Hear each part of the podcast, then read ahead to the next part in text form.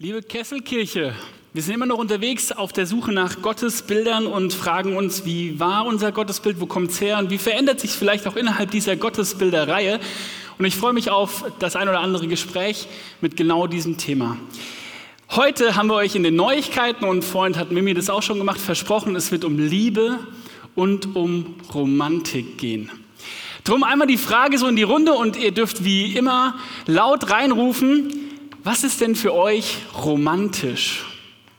Und jetzt lasst mich nicht hängen, bitte. Leonie. Kerzen, okay, weiter. Lagerfeuer. Ich habe da was mitgebracht. Moment. Wenn das, schon, wenn das schon eingerufen wird, dann bringe ich das Lagerfeuer. Lass mal noch aus hier. Aber ist okay, lass brennen, ist gut. Völlig wurscht. Also Lagerfeuer, bitte, für euch. Wunderbar. Weiter, weiter im, im Text. Ich bin gespannt. Sonnenuntergang, ja, hast du, ja, ja, sehr gut. Zweisamkeit. Hey, da sind noch ganz viele Sachen da, ich merke das, aber es ist zu warm, als dass es rauskommt. Ich sehe schon, der Druck ist zu doll. Ich habe euch was mitgebracht, ihr seht es schon, ein Lagerfeuer und ähm, dieses wunderbare Lagerfeuer an einem See.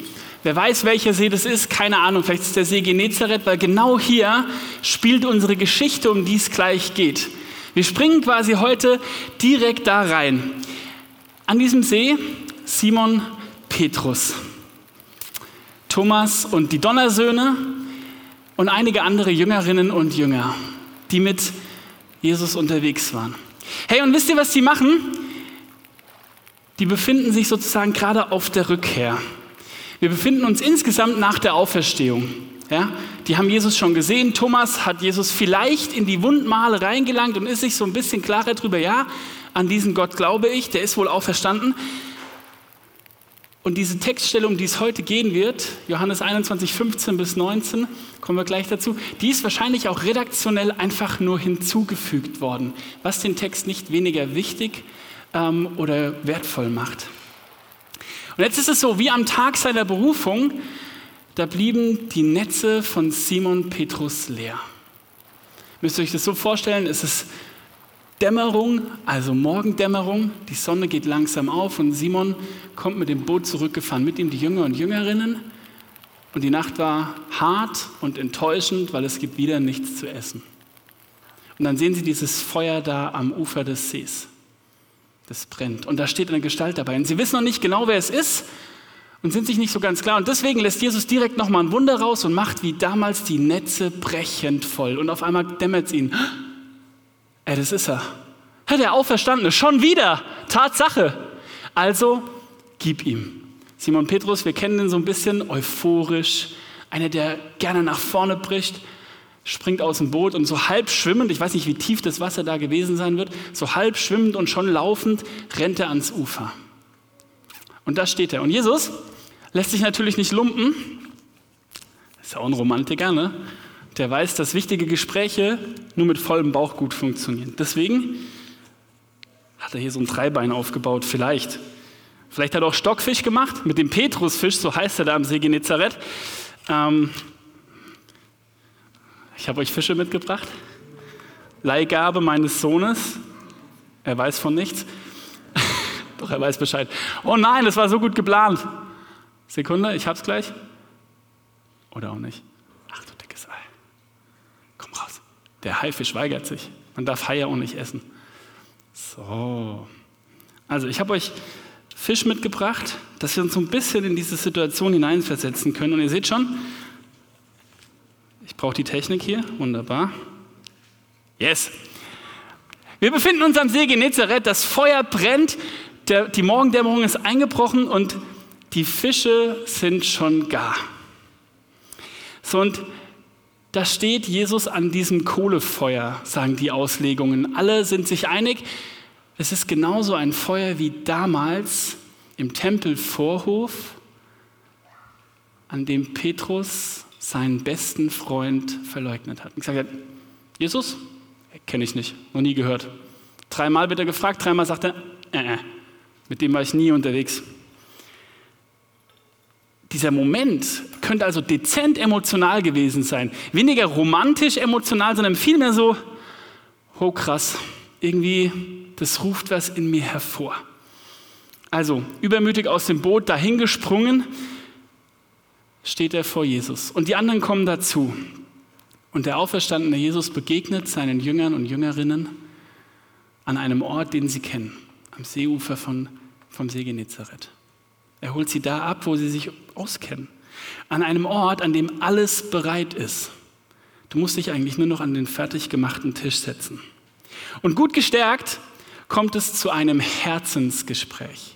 Zu einem Herzensgespräch zwischen Jesus und seinem besten Freund Simon Petrus. Und ihr könnt euch zurücklehnen und zuhören oder einfach mitlesen. Die Folie ist ein bisschen voll geworden. Ähm, und ich lese euch den Text aus Johannes 21, die Verse 15 bis 19 einmal vor. Als sie gegessen hatten, sagte Jesus zu Simon Petrus, Simon, Sohn des Johannes, liebst du mich mehr als irgendein anderer hier?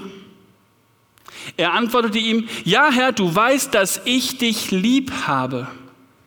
Da sagte Jesus zu ihm, führe meine Lämmer zur Weide. Dann fragte er ihn ein zweites Mal, Simon, Sohn des Johannes, liebst du mich?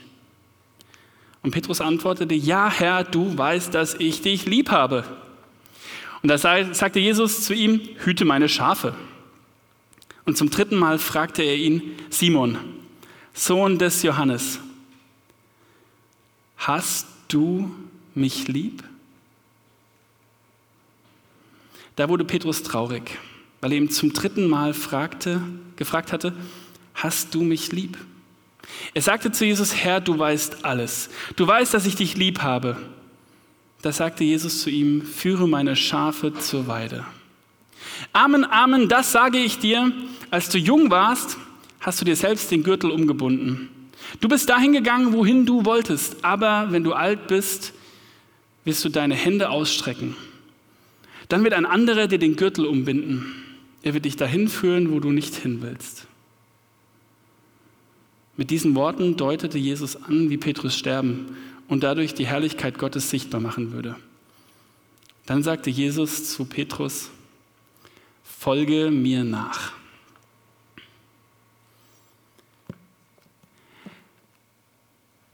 Ein Gespräch, bei dem sich die ganzen Auslegenden, die ich gefunden und gelesen habe, einig sind, das muss ein Rückbezug wiederum sein auf diese dreimalige Verleugnung von Simon Petrus. Und wisst ihr was? Ich bin mir nicht sicher, ob das das sein muss, weil ich glaube nicht, dass Jesus ein Gott ist, der mir etwas vorwirft. Der sozusagen sagt, hey, guck mal, war schon ziemlich mies damals. So könnte es sich anfühlen. Und so haben sich diese Auslegungen auch alle gelesen. Wir gehen da so ein bisschen rein. Dreimal fragt Jesus ihn, liebst du mich? Konkret fragt er dreimal Folgendes. Wir müssen ein bisschen unterscheiden. Erstens, liebst du mich mehr, als es die anderen tun? Beim zweiten Mal fragt er, liebst du mich? Und beim dritten Mal sagt er, hast du mich lieb? Jesus packt Simon also bei seinem Übermut, bei seinem Vorlautsein, dieses liebst du mich mehr als die anderen. Ja, also Simon, der, der Simon ganz früher hätte gesagt, hey klar, 10 Meter Brett, Arschbombe, Vollgas, natürlich Jesus, auf jeden Fall. Beim zweiten Mal sagt er, hey, hast du mich lieb? Nee, liebst du mich, Entschuldigung. Da sagt er einfach nur noch, liebst du mich? Jesus fragt, ob Simon seine Liebe, also Gottes Liebe, erwidern kann und will. Und dann beim dritten Mal, da macht Jesus ihm ein bisschen leichter. Er schraubt diesen Liebesanspruch von liebst du mich auf hast du mich lieb runter. Und die Antwort dreimal ja. Dreimal bestätigt Simon Petrus, dass er Jesus liebt bzw. ihn lieb hat. Und dreimal sagt er, hey, warum fragst du eigentlich, du weißt es doch. Ist doch safe. Warum muss ich es dir nochmal erklären? Du weißt es doch alles. Und da hinein sagt Jesus dreimal einen Auftrag. Hüte meine Schafe, weide meine Lämmer, also sei der Hirte meiner Herde. Übertragen sei das Oberhaupt der Gemeinde, übernimm Verantwortung. Pass auf die auf. So, und mit diesem Auftrag, ja, ihr seht, es wird heute ein bisschen anstrengend, nicht nur weil es warm ist, kommt auch der Ausblick. Nicht alles wird einfach und rosig werden. Ja? Simon wird älter werden, kriegt er direkt mal aufs Brot geschmiert, so vielleicht in seinen 30ern, 40ern, Midlife Crisis schon am Start. Hey, du wirst noch älter werden, viel Spaß. Und es wird so, und auch mit den äußeren Umständen, die so am Start sein werden und Begebenheiten und allen Einflüssen, Konfrontationen und Begegnungen, die da kommen, eine herausfordernde Aufgabe. Es wird nicht einfach und rosig werden. Es wird nicht unlösbar, es wird auch nicht unmöglich, aber es wird auch nicht einfach. Und in diesen Ausblick hinein, da spricht Jesus dann noch die Aus- bzw. Zurüstung. Einer wird dich führen. Vielleicht nicht immer dahin, wo du gerne hingehen würdest. Doch er wird dich führen und er wird dich gürten, heißt es. Jesus wird Simon Petrus mit dem ausstatten, was er für seinen Dienst braucht. Er wird ihm das geben, was er nötig hat. Er wird ihm das geben, was er für seine Jesus-Nachfolge braucht. So, einmal kurz durchatmen. Das war mal so der Ritt da durch. Da steckt irre viel drin. Richtig viel. Und wir checken heute nur folgende Begriffe, nämlich Liebe, Auftrag, Nachfolge und Zurüstung für uns. Als erstes die Liebe. Liebst du mich? Kesselkirche, ich frage das nicht euch, ob ihr mich lieb habt. Nein, liebst du mich? Das ist eine herausfordernde Frage. In dieser Story und im ganz normal alltäglichen Leben, in dem wir so unterwegs sind. Hey, da geht es um was, oder? Wenn diese Frage kommt, liebst du mich? Da geht es eigentlich um alles. Und stell dir kurz vor, die Antwort wäre einfach nur ganz trocken Nein. Verletzung, Verwirrung, tausend Fragen, die aufkommen. Liebst du mich? Diese Frage stellt Jesus Simon, ihm, seinem wahrscheinlich engsten Vertrauten, seinem besten Freund. Und ich stelle sie heute uns. Ich stelle sie dir. Liebst du Jesus? Warum? Seit wann? Wie kommt's? Und warum vielleicht gerade auch nicht? Oder nur so ein kleines bisschen? Vielleicht ist da auch was gebrochen, ich weiß es nicht. Aber liebst du Jesus? In meiner Glaubensbiografie, da gibt es drei grobe Abschnitte. Ich nehme euch da kurz mit rein. Es könnte sein, manche decken sich mit deinen Lebenserfahrungen und es kann auch sein, dass du sagst, boah, Christian, auf gar keinen Fall, alles anders. Würde ich gerne hören, deine Geschichte. Also bitte lass uns da irgendwann drüber quatschen. Also drei Punkte, die ich sozusagen so erlebt habe. Erstens, irgendwie so erster Lebensabschnitt mit Jesus unterwegs, like Petrus, falling in love, alles für den Herrn, manchmal Haut drauf, viel zu stürmig, viel zu schnell rein, ganz viel Emotionen, immer Tränen, berührt, bewegt, irgendwie berufen, aber immer von ganzem Herzen. Das zweite ist dann so, eine reflektierende und dekonstruierende Jesus-Beziehung. Hey, mein Glaube ist erwachsener geworden. Ob in meinen Formulierungen, in meinen Gedanken, in meinem Erfassen, in meinem Hören und in meiner Lesweise der Bibel. Erwachsener heißt allerdings nicht besser oder schlechter. Erwachsener heißt einfach anders, irgendwie ein Stück weiter gekommen. Und manchmal ist da was gewachsen und in dem Wachsen ist auch immer wieder was gebröckelt. Und das ist so eine Phase, die geht immer weiter. Also ich bin da noch nicht raus und die läuft irgendwie so. Ne? Und dann die dritte, die ist so parallel mit der zweiten, die ist so Neubauen und Neuvertrauen in Gottes Liebe. In sein Ja zu mir will ich jeden Tag mein Ja hineinlegen. Mich neu in seine offenen Arme schmeißen. Halt finden und an seinem Herzen zur Ruhe kommen. Zuspruch erleben und daraus Schritte in meiner Berufung wagen. Und mit ihm leben und erleben, was das bedeutet. Gottes Bilder verändern sich meines Erachtens im Laufe des Lebens. Sie sind geprägt von unserer Umgebung, unserem Erleben, Erleben der Zeit, die wir mit anderen verbringen, von Begegnungen. Und sie bleiben immer in Bewegung. Vielleicht sind manche auch festgeschraubt und irgendwie kaum noch zu bewegen, aber meiner Meinung nach bleiben Gottesbilder irgendwie in Bewegung. Und in diese Bewegung hinein nochmal die Frage, liebst du Jesus? Wenn dir das schwerfällt, also von den Lippen so runter, zu sagen, ja klar, ich liebe Jesus total, dann erlaubt mir die Frage so ein bisschen umzustellen, wie Jesus das auch gemacht hat. Und dich einfach nur zu fragen, hast du Jesus lieb? So ein, zwei kleine Schmunzelgesichter habe ich gerade gesehen und ein, zwei Leute, die nicken. Vielleicht ist es ja einfacher zu sagen, ich habe dich lieb, als ich liebe dich. Jesus geht in dieser Formulierung meiner Meinung nach tatsächlich einen Schritt auf Simon und auf uns zu. Er wünscht sich unsere Liebe, unser Vertrauen, Tag für Tag immer wieder aufs Neue. Mit dem Wissen und Verstehen, dass es manchmal Tage geben könnte, an denen uns das Überwindung kostet, zu sagen, ich liebe dich. Oder zu sagen, ich hab dich lieb. Oder überhaupt was zu ihm zu sagen. Die Liebe also, irgendwie so eine spannende Nummer. Und in dieser Liebe, in diese Liebe hinein, da spricht Jesus eine Berufung, also Nachfolge mit Auftrag. Die Nachfolge und die Berufung von Simon Petrus ist gefüllt mit einem Auftrag. Da am Ende des Johannesevangeliums, dem Petrusamt, heißt auch Papst ganz kurz gesagt, Oberhaupt der Gemeinde und Kirche und überhaupt von allem. Also vielleicht. Er soll die Gemeinde leiten, für junge und für alte sorgen, sie begleiten, sie beschützen, sie versorgen. Ein nicer Job eigentlich.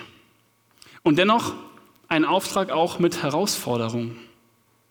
Kennst du vielleicht Kessel Kirche to go am Sonntag ist easy. Aber Kessel Kirche to go im Alltag der Woche ist manchmal gar nicht so leicht. Also hierher kommen, Kesselkirche zu leben und zu erleben, ist geil. Lieben wir.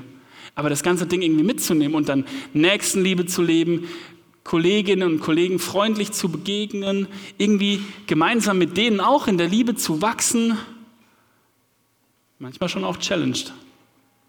Das klingt irgendwie alles gut, ist aber dennoch mit Anspruch verbunden.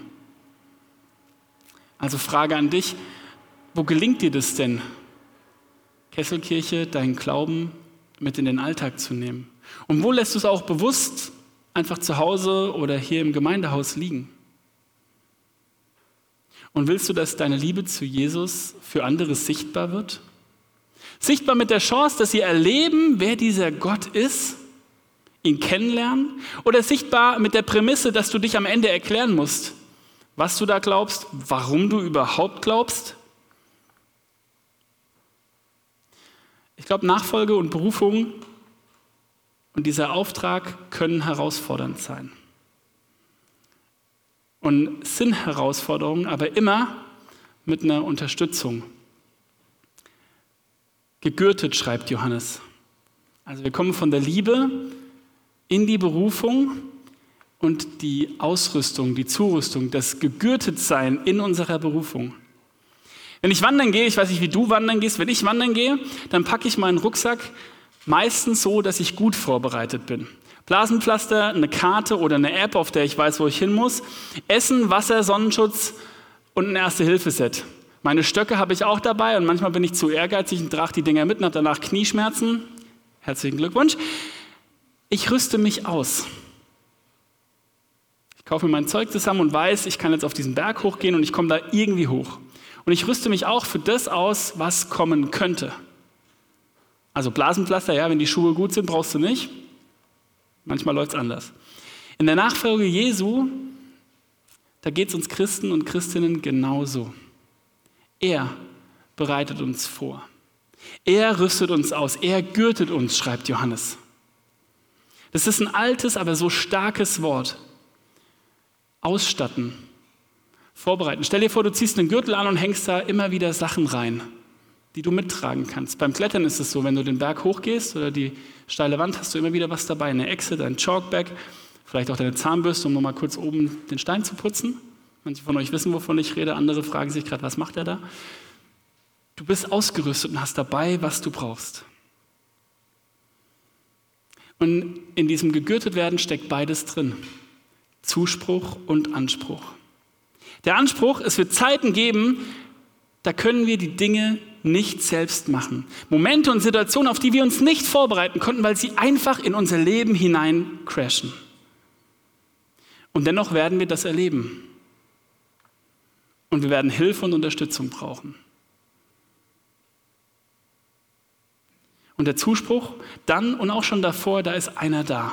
Jesus, der uns gürtet, der uns ausrüstet, der uns vorbereiten will auf all das, was da kommen könnte. Der uns führt und nicht im Stich lässt. Der hat, was dazu nötig ist.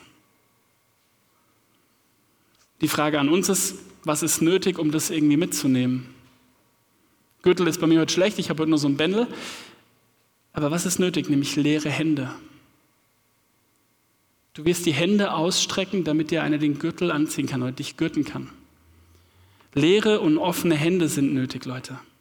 Hände, die sich ausstrecken. Hände, die empfangen wollen und können, weil sie leer sind. Mit vollen Händen kannst du nichts annehmen.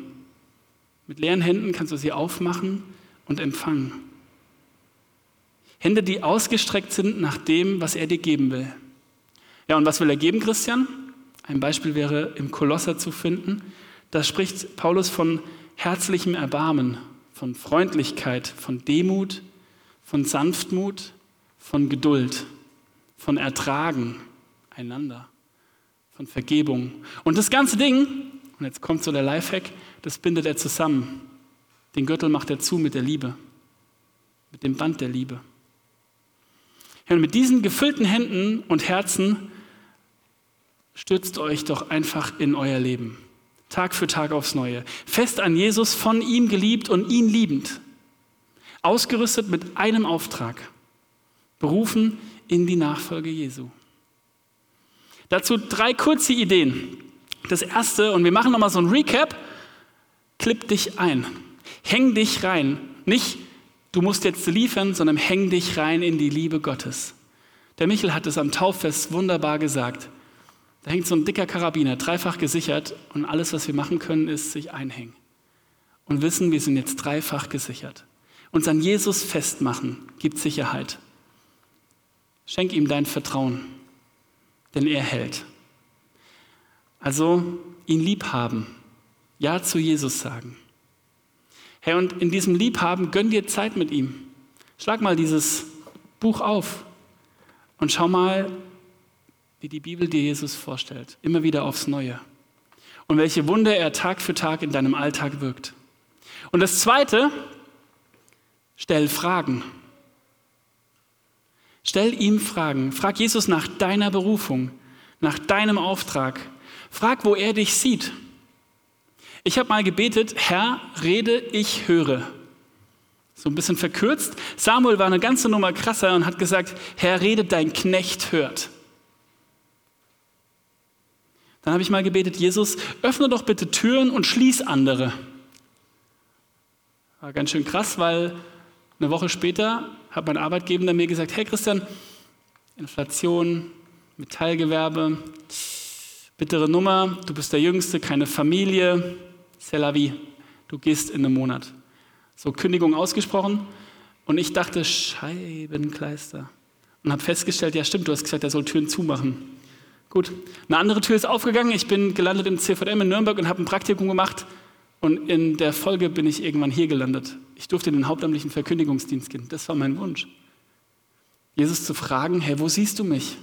Mach Türen auf und Türen zu, damit das vielleicht irgendwie wird, was du dir für mich vorstellst.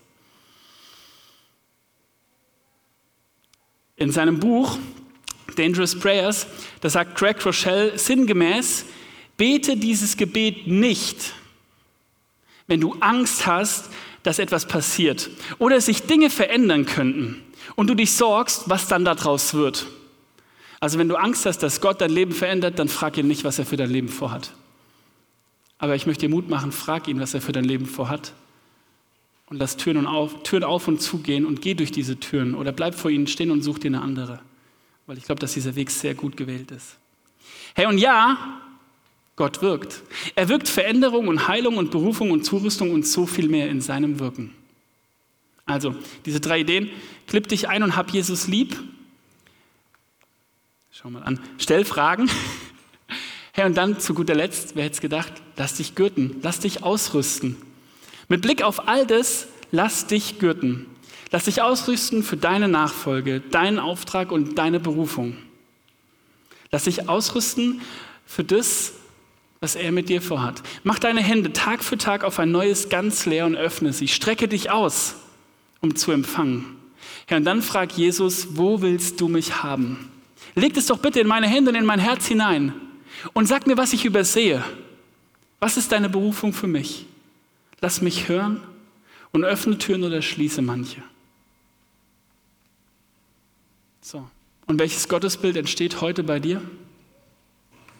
Welches Gottesbild verändert sich gerade?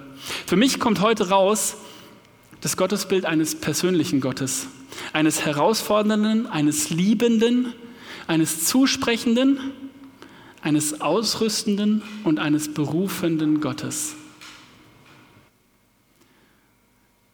Es ist das Gottesbild von Jesus, der dich fragt,